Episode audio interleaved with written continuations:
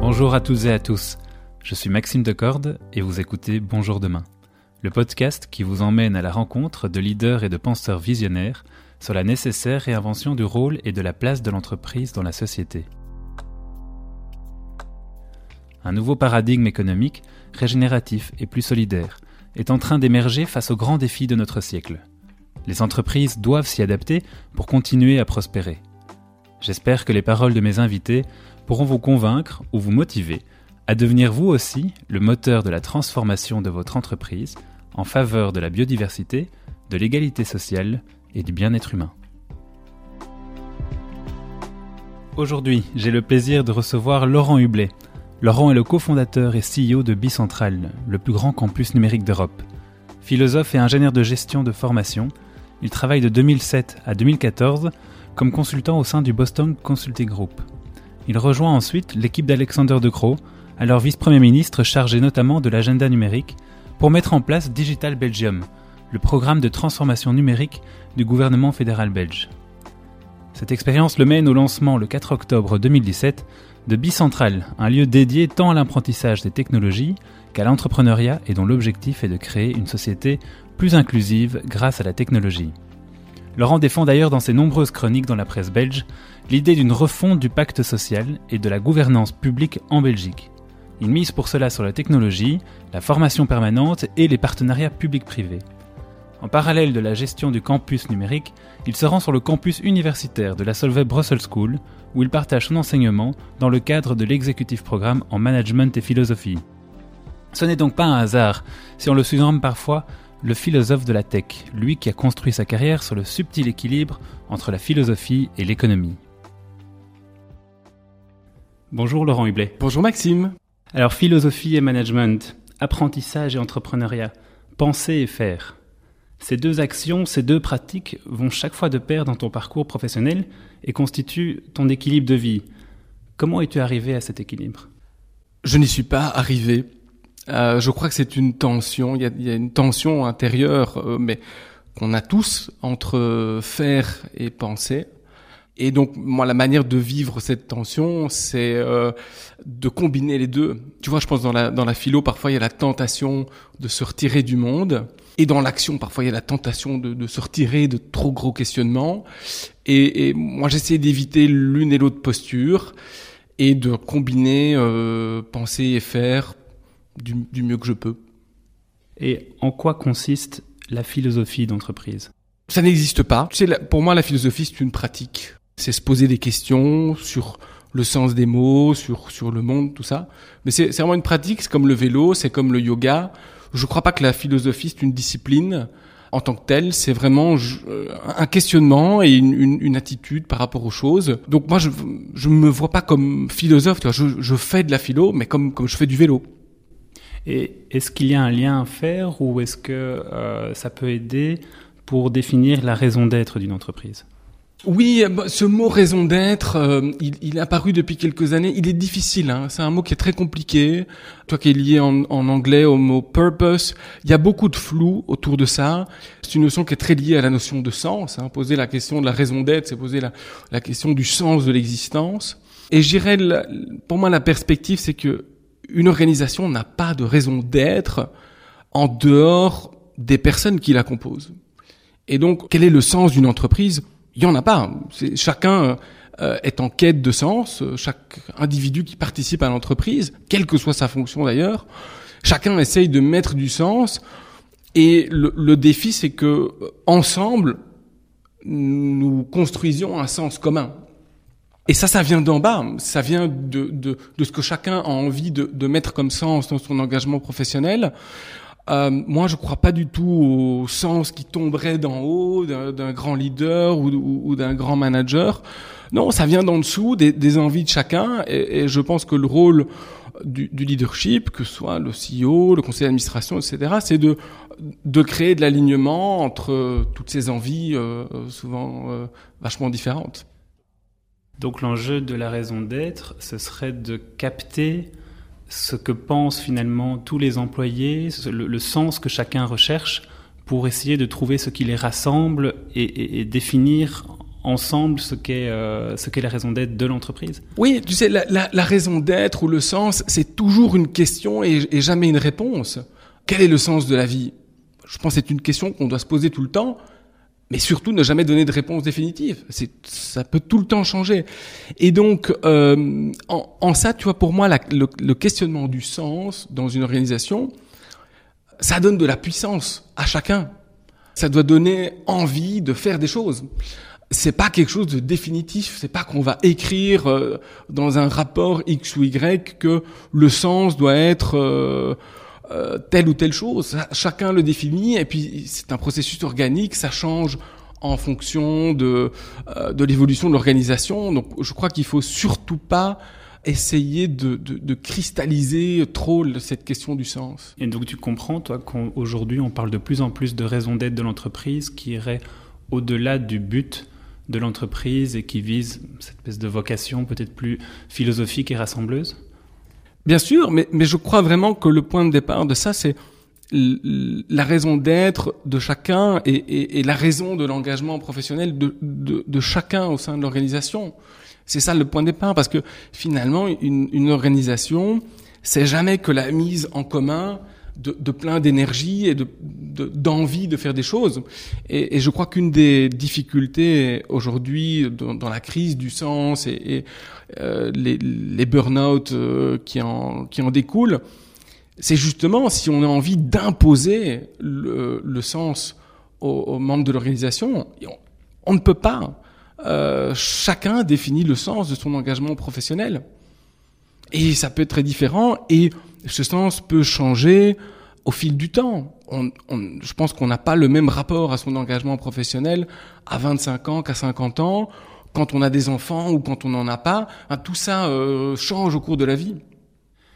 Alors pour de nombreuses entreprises, la RSE à l'époque, aujourd'hui on parle plus de critères ESG plus transparents, comparables et, et, mesurables, la RSE reste périphérique et ne change rien en leur business model. Et en 2011, tu écrivais que ce n'est plus suffisant et que si les entreprises ne réussissent pas à repenser drastiquement leur business model, la portée de la RSE sera limitée et la viabilité de ces entreprises sera compromise.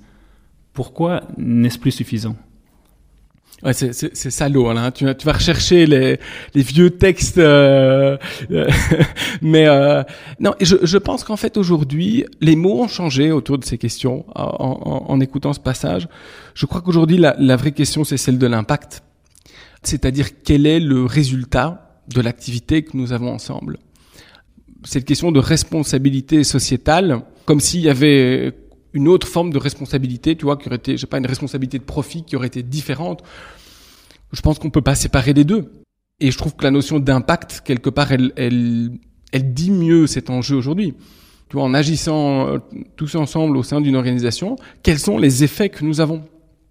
Est-ce que la somme des effets positifs est supérieure aux, impacts négatifs? Et là, il y a un grand enjeu de, mesure de, cet impact à la fois pour se fixer l'objectif en amont et puis en aval pour s'assurer que la promesse qu'on a construite euh, ensemble, elle, est vraiment là, les, résultats sont atteints. Et s'ils ne le sont pas, qu'est-ce qu'on fait pour, euh, pour adapter les choses? Et alors du coup, dans quelle mesure la viabilité de ces entreprises est compromise si ces effets ne sont pas euh, plus positifs que négatifs? Ben, Je crois qu'aujourd'hui, vu les, les, questionnements, il y a des questionnements euh, quasiment existentiels de l'humanité, euh, du fait du défi climatique, du fait de, euh, aussi de, de, changements géopolitiques qui font que je pense qu'il y a une, une naïveté qu'on, que moi j'avais probablement il y, a, il y a une dizaine d'années que je n'ai plus. Clairement, tu vois, les, les, les enjeux sont énormes. Et je crois vraiment que les organisations privées ont, ont un rôle fondamental à jouer et que je pense qu'on a tous envie de jouer ce rôle. On a envie d'être utile. Je pense que l'énorme majorité des gens qui s'engagent dans un métier le font d'une part pour gagner leur vie, et c'est important, pour leur survie économique, permettre à leurs enfants de vivre dignement, et, ça c'est important. Cet impact-là, il ne faut, pas le sous-estimer. Mais après ça, ils le font aussi pour d'autres raisons. Tu sais, de la même manière qu'on construisait des cathédrales il y a, il y a 500 ans, euh, pas uniquement pour des raisons de, de subvenance économique. On, on, mettait une symbolique plus importante là-dedans. Et je crois qu'aujourd'hui, l'essentiel de nos cathédrales, elles sont sécularisées. Et c'est des questions d'enjeux autour de, de la transformation climatique, de, de, gérer des crises qui ont des effets multiples beaucoup plus qu'avant. Euh, ça, c'est un peu les, les, nouveaux enjeux des bâtisseurs de cathédrales. Et pour générer ces, cet impact positif, euh, est-ce que tu as des exemples de business models qui, qui le permettent et qui peuvent inspirer de, des entreprises pour éventuellement se transformer? Oui, il y a plein d'exemples, mais je te dirais, pour moi, le, l'enjeu n'est pas tant le business model que le modèle de gouvernance. Je crois que finalement la question du qui est plus importante que la question du quoi. Qui et comment. Et en ça, la question de qui est l'actionnariat du projet, comment euh, fonctionnent les mécanismes de gouvernance, quels sont les indicateurs qu'on va suivre, euh, la mesure d'impact. Tout ça est plus important et peut être mis en application dans plein de domaines différents. Et tu vois, tu peux avoir euh, des, projets qui finalement ont, un impact euh, sociétal extrêmement fort dans des domaines euh, très variés, soit l'éducation, tu vois, tu peux utiliser du big data à des fins de préservation d'espèces menacées. Enfin, il y a, des centaines et des centaines d'utilisations. Mais derrière ça, l'enjeu principal va être qui est l'actionnariat, quels sont les incitants et comment est-ce qu'on s'assure qu'entre la promesse du business model et la réalité, il y ait pas plus que l'épaisseur d'une feuille de papier. Donc plutôt la gouvernance que le business model. Est-ce que tu peux détailler un peu plus la gouvernance? Qu'est-ce qui est important dans la gouvernance du coup? Je crois que la gouvernance, c'est vraiment de euh, s'assurer qu'entre la promesse et la réalisation, il y ait le moins d'écart possible. Et donc la gouvernance, c'est de mettre en place des mécanismes de confiance pour s'assurer qu'on y arrive. Et donc c'est un actionnariat qui a une vision de long terme.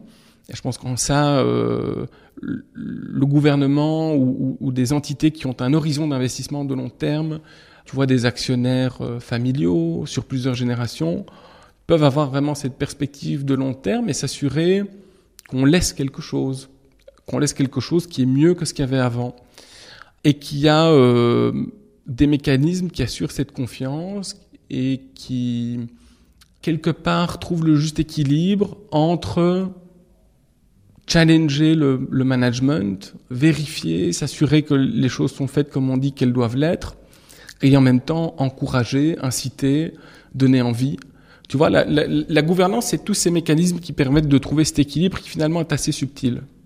J'imagine que la taille des entreprises doit avoir un impact sur cette transformation de la gouvernance qui est nécessaire. Je ne sais pas, je ne sais pas. Moi ici, je, travaille dans une structure qui est relativement petite hein, en termes de, taille. Et c'est vrai que du coup, euh, tu vois, parfois j'ai l'impression d'être euh, le capitaine d'un petit bateau. Et je me dis, mais si c'était un immense paquebot, ben, ça tournerait beaucoup plus difficilement. Mais je crois que toute organisation, elle, repose sur la, bonne volonté de personnes, et, en particulier au niveau de, de des conseils d'administration. Et donc, je reste persuadé que même des grandes organisations peuvent changer rapidement, voire très rapidement.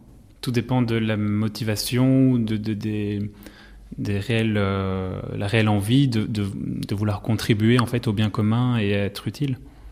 Oui, tout, tout dépend vraiment des objectifs qui sont fixés par les, actionnaires ou les personnes qui ont un rôle clé dans, la prise de décision stratégique de l'organisation. Et donc pour faire le lien avec le début de cet entretien, Ici, on parle de, gouvernance, et juste avant, on parlait de raison d'être qui venait finalement euh, des employés. Et donc, je fais un lien. Est-ce est-ce qu'il y a un lien à faire entre finalement cette raison d'être qui vient d'en dessous, la gouvernance qui est au-dessus, qui doivent se retrouver euh, Quel lien tu ferais? Absolument. C'est ça qui est fondamental, et je pense c'est ça qui est le grand défi aujourd'hui pour un manager, c'est de pouvoir aligner les objectifs de ces actionnaires, qu'ils soient publics ou privés, c'est-à-dire finalement l'engagement que tu prends vis-à-vis de tes contreparties par rapport à l'envie des équipes. Et je crois que ça, c'est vraiment le job d'un CEO, c'est de, de, parvenir à créer cet alignement entre les deux, pour ne pas créer de déception, parce qu'il faut être clair dans les engagements qu'on prend vis-à-vis de ces parties prenantes. Tu vois, la promesse doit être crédible. Euh, et de la même manière, vis-à-vis des équipes, il faut que y ait cette crédibilité dans, dans la promesse et dans la direction qui est prise, et de d'assurer que euh, effectivement euh, tout le monde a envie d'aller dans cette direction-là. Et donc c'est vraiment intégrer cette, euh, ambition au niveau de la gouvernance en prenant en compte la raison d'être qui vient des employés dans la stratégie globale de l'entreprise. Ce n'est plus du tout comme à l'époque quand on parlait de RSE, euh, quelque chose qui était sur le côté, qui était un, nice to have, comme on peut dire. Oui, mais c'est quelque chose qui se vit au quotidien. Je crois que c'est vraiment euh, toute cette approche. Ça passe aussi par des petites choses entre guillemets. Qui pour moi, sont des choses vraiment extrêmement importantes. Tu vois, il y a, plein d'éléments qui contribuent à l'impact d'une organisation. Euh, je, prends un exemple ici sur, sur le campus. Pour nous, l'un des éléments qui est vraiment important, c'est que nous mettions des, des personnes d'origine extrêmement différentes au même endroit. Parce que c'est comme ça qu'on peut vraiment parvenir à de l'émancipation et, à réduire des fossés qui existent en termes de, de, de, compétences. Pour arriver à cet impact, le fait que euh, on ait certains lieux ici vraiment sur place où les gens se sentent bien, ça c'est un des éléments critiques. Donc, tu vois le fait que ces lieux soient propres, qu'on s'y sente bien, en fait ça participe directement à la réalisation de notre mission mais ça passe par des choses extrêmement concrètes. C'est pas euh, une stratégie, tu vois, qui serait à 10 000 mètres au-dessus du sol. Et, et c'est justement par des éléments extrêmement concrets et où, euh, tu vois, entre ce, entre ce qu'on dit qu'on va faire et ce qu'on fait, il y a très très peu d'écart. Et donc ces critères ESG alignés avec la gouvernance, et donc tu rappelais l'importance de la gouvernance, est-ce qu'ils sont compatibles selon toi avec l'objectif de rentabilité qui repose sur le management? Bah, c'est une grande question et je crois que c'est un peu ce que Bruno Coleman euh, met, en, met en question euh, là ces dernières semaines. Vraiment, je, je, crois qu'il n'y a pas de réponse définitive. Je pense que ça peut être conciliable, vraiment. Dans certains domaines, il y a moyen de concilier des aspects de, de rentabilité avec un impact qui va largement au-delà de ça. Vraiment, tout l'enjeu, c'est de pouvoir mesurer ça. Parce que finalement, tu vois, la, la rentabilité, c'est extrêmement facile à mesurer. Et donc, c'est facile de mobiliser autour de ça parce que c'est un chiffre, deux chiffres grand maximum.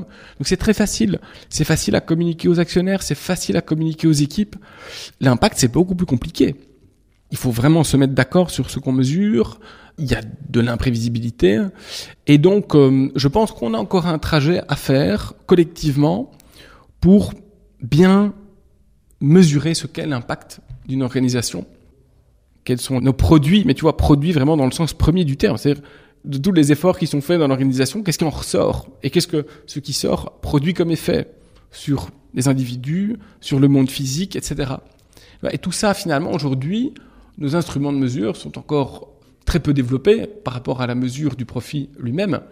Et donc, je pense qu'il y a un gros boulot autour de cette mesure de l'impact mais aussi une envie dans, le, dans les générations euh, euh, qui arrivent sur le marché du travail ou, ou parmi les jeunes managers de, de, développer tout ça. On a tous envie de faire quelque chose qui a du sens. Et tu penses que si on arrivait à mieux mesurer cet impact, est-ce que les actionnaires aujourd'hui seraient prêts à privilégier une contribution positive à la société et à l'environnement, donc à cet impact, au détriment d'un profit à court terme? Déjà, il faudrait voir si c'est vraiment au détriment d'eux pour moi, un des grands enjeux, c'est qu'aujourd'hui, finalement, les externalités négatives qu'on peut avoir, donc finalement l'impact négatif que peut avoir une organisation, il n'y a pas de valeur qui est mise là-dessus, ou très peu. Le jour où on parviendra à effectivement bien mesurer les externalités négatives et y associer leur coût réel, on verra vite que des organisations qui ne sont pas bonnes sur toute une série d'éléments de la RSE sont en fait des organisations qui ne sont pas pérennes financièrement dans la durée. Et donc moi je, crois que petit à petit on va aller vers euh, vers cet alignement parce qu'on va être obligé de mesurer les impacts négatifs beaucoup plus que ce qu'on fait aujourd'hui. Ça, j'en suis convaincu. Et pourtant, je remarque aujourd'hui, encore beaucoup de décideurs pensent qu'être plus durable va leur coûter plus cher. Certes, je le pense à court terme, mais donc tu dis là qu'à long terme, pour être plus résilient, il s'agira de, prendre en compte ces externalités négatives. Il faut prendre les externalités négatives et il faut, si tu veux, vraiment mesurer ce qu'on fait. Dans, ce qu'on fait, il y a effectivement aussi le, surplus économique. Hein. Et puis de vraiment d'avoir une discussion sur, ben voilà, qu'est-ce qu'on en fait? Comment est-ce qu'on, parce que le, surplus économique, donc le, profit, qu'est-ce qu'on en fait? Qu'est-ce qui va aux actionnaires? Qu'est-ce qui va aux, aux équipes? Euh, Nous ici, par exemple, à Bicentrale, on a créé une fondation. Euh, et donc une partie de notre surplus économique, on le réinvestit dans notre mission sociétale en faisant des, stages de code gratuits pour euh, des enfants de 8 à 12 ans. Bon, ben donc, notre, quand on a une rentabilité économique, pour moi, cette rentabilité économique, elle a un sens parce que il y, y a ce réinvestissement. Je ne crois pas du tout qu'il faille opposer l'un à l'autre. Et au contraire, c'est dangereux de faire ça parce qu'on risque de déresponsabiliser le monde de l'entreprise. Face aux défis d'aujourd'hui, les organisations privées ont vraiment un rôle majeur à jouer. Et donc, il faut qu'elles jouent ce jeu. Euh, et moi, j'ai peur que si on leur dit oui, mais en fait, le, système euh, n'est juste pas compatible avec euh, la préservation de la planète, du vivant, etc., on va les déresponsabiliser. Et, je, je, crois que ça, c'est pas la bonne approche. Oui, ça, rejoint euh, certaines personnes qui disent que finalement le profit dépend de la croissance, la croissance demande des ressources naturelles et du coup ça va à l'encontre des objectifs de développement durable. L'enjeu derrière tout ça, c'est la notion de croissance et donc ce qu'on appelle richesse en fait. Et là, je crois qu'on a encore énormément de progrès à faire pour mesurer ce qu'on appelle richesse et pour réinventer ce qu'on appelle richesse. Parce que finalement, le PIB, hein, qui est notre mesure de la croissance aujourd'hui, c'est quoi? C'est juste une convention entre nous. Voilà, on appelle ça richesse. Mais richesse, ça peut avoir plein d'autres significations. Et je crois que c'est ça qu'on doit discuter aujourd'hui. Qu'est-ce qu'on appelle la richesse? Comment est-ce qu'on mesure euh, certains éléments euh, de richesse intérieure, de, tu vois, tout ça, on pourrait, euh, on pourrait se dire que ça en fait partie. La richesse n'est pas uniquement cantonnée à une, notion euh, simplement économique. Et donc, selon toi, quelles sont les entreprises qui ont entrepris ou qui ont réussi cette transformation globale qui répondent aux impératifs sociaux et, et environnementaux et qui continuent à répondre à cet objectif de rentabilité, qui continuent à croître euh, pour répondre à l'objectif peut-être des, des, actionnaires et voire même qui performent mieux qu'avant en, étant euh, alignés avec les objectifs de développement durable. Est-ce qu'il y a des exemples d'entreprises qui ont réussi à aligner les deux déjà aujourd'hui? Je pense qu'il y a énormément d'exemples d'entreprises qui ont évolué sur ces questions rapidement en fait. Moi je vois en, 10 ans, je pense que les choses ont, ont bien changé. Est-ce que c'est suffisant? Non. Très clairement, c'est pas suffisant aujourd'hui. Tu vois ce qu'on a vécu cet été, on vit un défi climatique qui est, qui est absolument colossal. Et donc, je ne crois pas qu'il y ait euh, aucune organisation qui, qui aujourd'hui soit arrivée au bout de, de cette transformation. Euh, tu en as plein qui ont déjà beaucoup évolué. Hein. Euh, si tu regardes même au, au, sein des sociétés du Belvin en Belgique, l'évolution est extrêmement rapide. Tu prends une société comme Umicore, c'est quand même transformé sur ces questions et joue un rôle majeur dans euh, le développement de, de, des batteries, etc. Donc, et je, pense vraiment là-dessus, tout le monde a un rôle à jouer, mais il va falloir le faire rapidement. Et je crois que l'État, en tant qu'actionnaire, finalement, énormément de, de sociétés euh, en Europe ont un État actionnaire, hein, d'une manière ou d'une autre. L'État a un rôle très important à jouer. Je prends un exemple concret. Il y a une série de pays européens qui ont lié les aides à l'aviation euh, en 2020 à des objectifs de réduction des émissions de CO2 de la flotte. On l'a pas fait en Belgique, je trouve que c'est dommage, parce que ça, c'est vraiment le genre de choses sur lesquelles je crois l'État peut jouer un rôle moteur pour accélérer cette transformation. C'est très bien que tu parles justement du rôle de l'État, parce que j'avais une dernière question pour toi, Laurent. Tu as travaillé trois ans et demi dans la sphère publique comme conseiller au cabinet d'Alexander De Croo, alors qu'il était ministre fédéral de l'agenda numérique.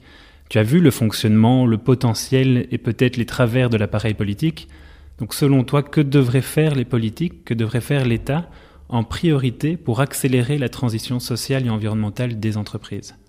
Ce que je retire de ces, trois années euh, passées en cabinet, la gestion du bien commun, c'est passionnant. C'est extrêmement complexe, probablement plus complexe que le monde de l'entreprise. Mais en fait, ça nous concerne tous. Et je crois qu'aujourd'hui, dans un pays comme la Belgique, il y a des politiciens qui sont devenus des, professionnels de la politique. Mais en fait, en tant qu'habitants d'une démocratie, nous sommes tous des êtres politiques. Et donc, on doit s'engager dans, ce domaine-là, tu vois, sans que ce soit euh, stigmatisé. La gestion du bien commun, c'est extrêmement important. Et moi, j'ai rencontré dans ce monde-là énormément de gens passionnés, passionnants. Donc, je crois que c'est important de, redonner un petit peu ces lettres de noblesse à ce domaine-là. Après, c'est clair qu'en la démocratie belge est devenue extrêmement complexe. C'est facile de dire oui, mais il n'y a rien qui fonctionne, le pays est trop compliqué.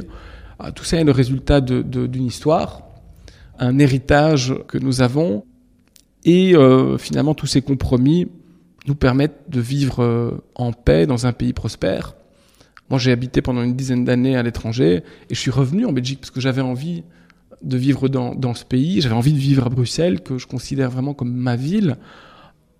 Je trouve qu'on est privilégié en habitant dans ces régions extrêmement multiculturelles, euh, en, plein cœur de l'Europe. Alors oui, une des conséquences, c'est que c'est compliqué de trouver des compromis, et donc parfois on aurait envie que ce soit plus efficace, etc. Mais je crois qu'on on doit quand même être conscient que euh, parfois il y a un prix à payer à l'efficacité, et que dans une démocratie, ça peut être dangereux de payer ce prix-là. Ça ne veut pas dire qu'on ne peut pas faire mieux. On, doit faire mieux. Je pense qu'il y a plein de défis au niveau euh, de, la gestion collective, la santé, l'éducation.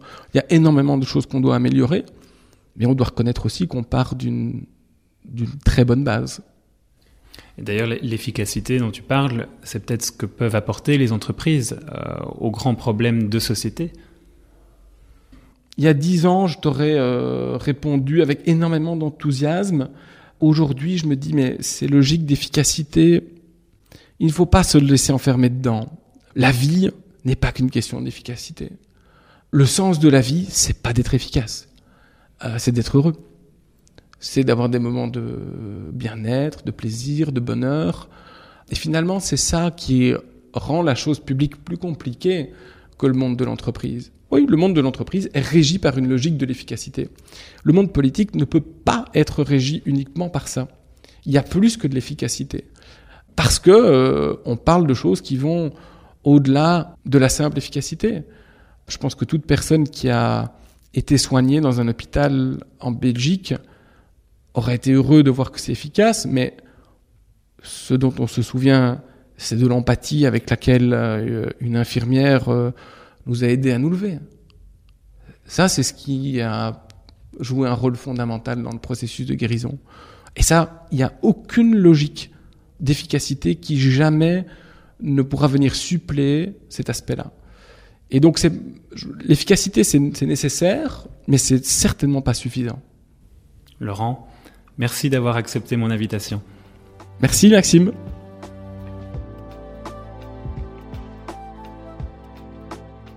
Merci à toutes et à tous d'avoir écouté ce nouvel épisode de Bonjour demain.